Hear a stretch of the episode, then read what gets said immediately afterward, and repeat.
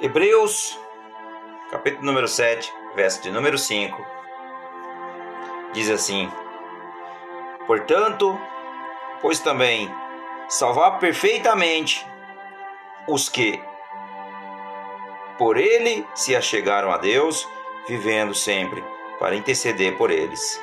Aleluias. Glória a Deus, a paz do Senhor Jesus a todos os irmãos, irmãos que nos acompanham diariamente, sejam todos bem-vindos. Você que nos acompanha por todos os aplicativos, sejam todos bem-vindos. Nossa palavra de hoje, irmãos, está em Hebreus 7, capítulo número 7, verso de número 25. Vou usar aqui hoje o tema Cristo, o grande redentor. Por que o Cristo grande redentor? Porque Jesus ele nos deu a redenção através da sua da sua crucificação, ou seja, da, através de ele entregar a sua vida naquela cruz. Então, Jesus, ele se sacrificou por mim e por você. Aleluias. Então, ninguém jamais, ninguém jamais poderia avaliar o extremo sofrimento, porque ele passou e também passou a sua alma, a alma do Salvador Jesus Cristo. Muitas vezes avaliamos seu sofrimento físico, mas não atendemos para os sentimentos de sua alma. Uma semana antes da Páscoa, ele disse: Agora está angustiado a minha alma. Está lá em João, no capítulo número 12, no verso número 27. Isso é referência à cruz, quando ele estava no jardim de Getsemane. Novamente afirmou: A minha alma está profundamente triste até a morte. Que está lá em Mateus capítulo número 26, no verso de número 38. Não fosse por essas palavras, nunca saberíamos que a sua alma havia sofrido. E também o profeta Isaías fala no capítulo de número 53. O profeta diz que a sua alma se tornou uma oferta pelo pecado, que ela trabalhou e que ele derramou a sua alma na morte se você for ler o verso 10 e ao verso 12. Então Jesus, irmãos, Jesus, ele levou sobre si a maldição, a maldição e a vergonha da cruz. Por isso, todos aqueles que nele crê não mais será amaldiçoado e nem envergonhados. Seu espírito também sofreu em extremo.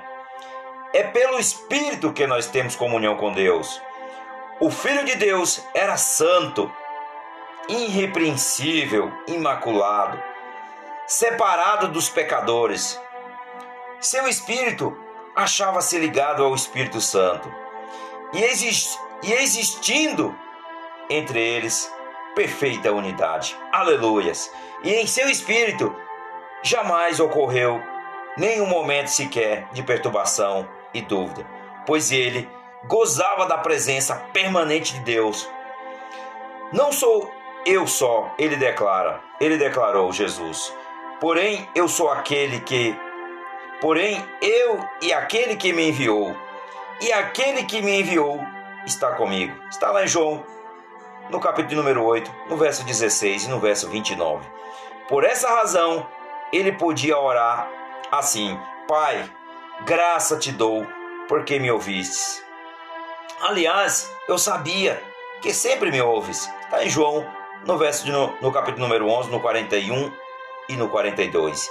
Entretanto, irmãos, quando ele se, se encontrava pendurado na cruz, e se houve um dia em que o Filho de Deus precisou desesperadamente da presença do Pai, foi esse e ele declarou: Deus meu, Deus meu, por que me desamparaste?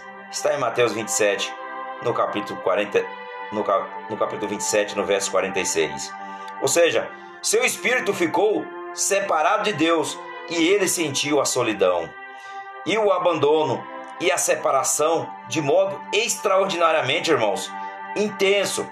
O filho estava se submetendo e estava obedecendo à vontade de Deus, o Pai. No entanto, Naquele momento ele foi abandonado, não por sua, sua causa, mas por causa de outros ou dos outros, no caso por mim e por você. Jesus ele se sacrificou. O pecado afeta, irmãos, profundamente o espírito. E o Filho de Deus, apesar de sua santidade absoluta, teve de ser afastado do Pai, porque levou o pecado de outros. É verdade que, antes de vir ao mundo, na eternidade ele viveu esta realidade. Eu e o Pai somos um. Está em João, capítulo número 10, no verso número 30.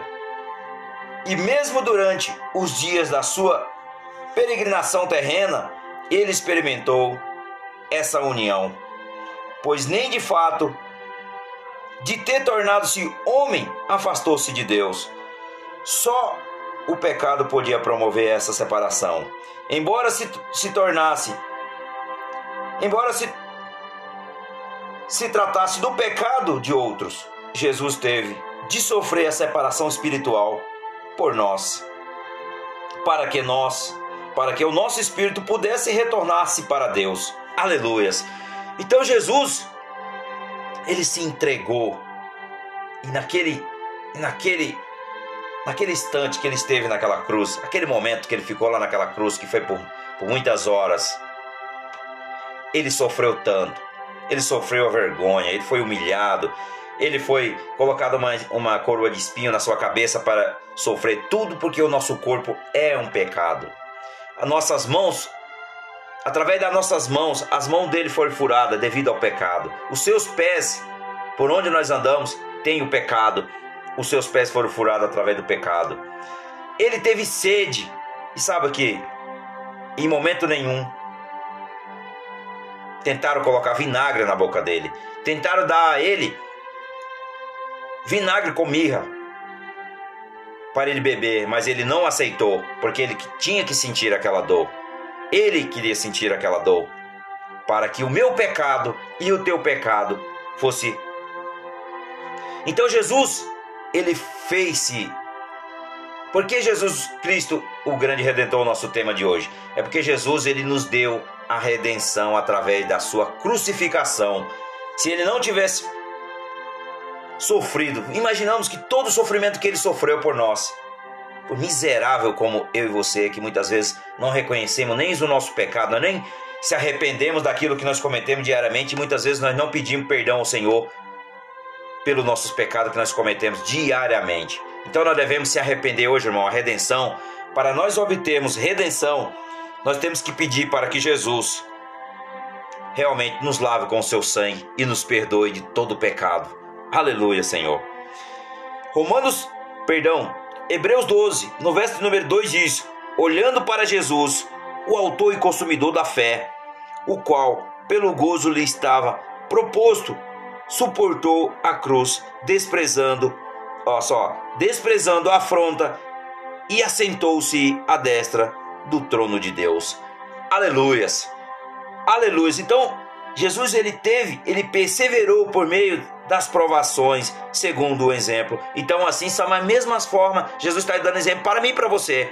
Hoje, persevere na provação e entenda que você tem um Cristo o grande redentor, que te deu redenção, que te lavou. A partir do momento que tu se arrepende, que tu pede perdão por misericórdia, ele te perdoa e ele te lava e ele está sempre de braços abertos para te receber. Então, hoje, arrependa-se dos seus pecados. Peça perdão e confessa a Jesus que Ele é o teu único e suficiente Salvador que pode te levar à vida e à vida eterna. Amém?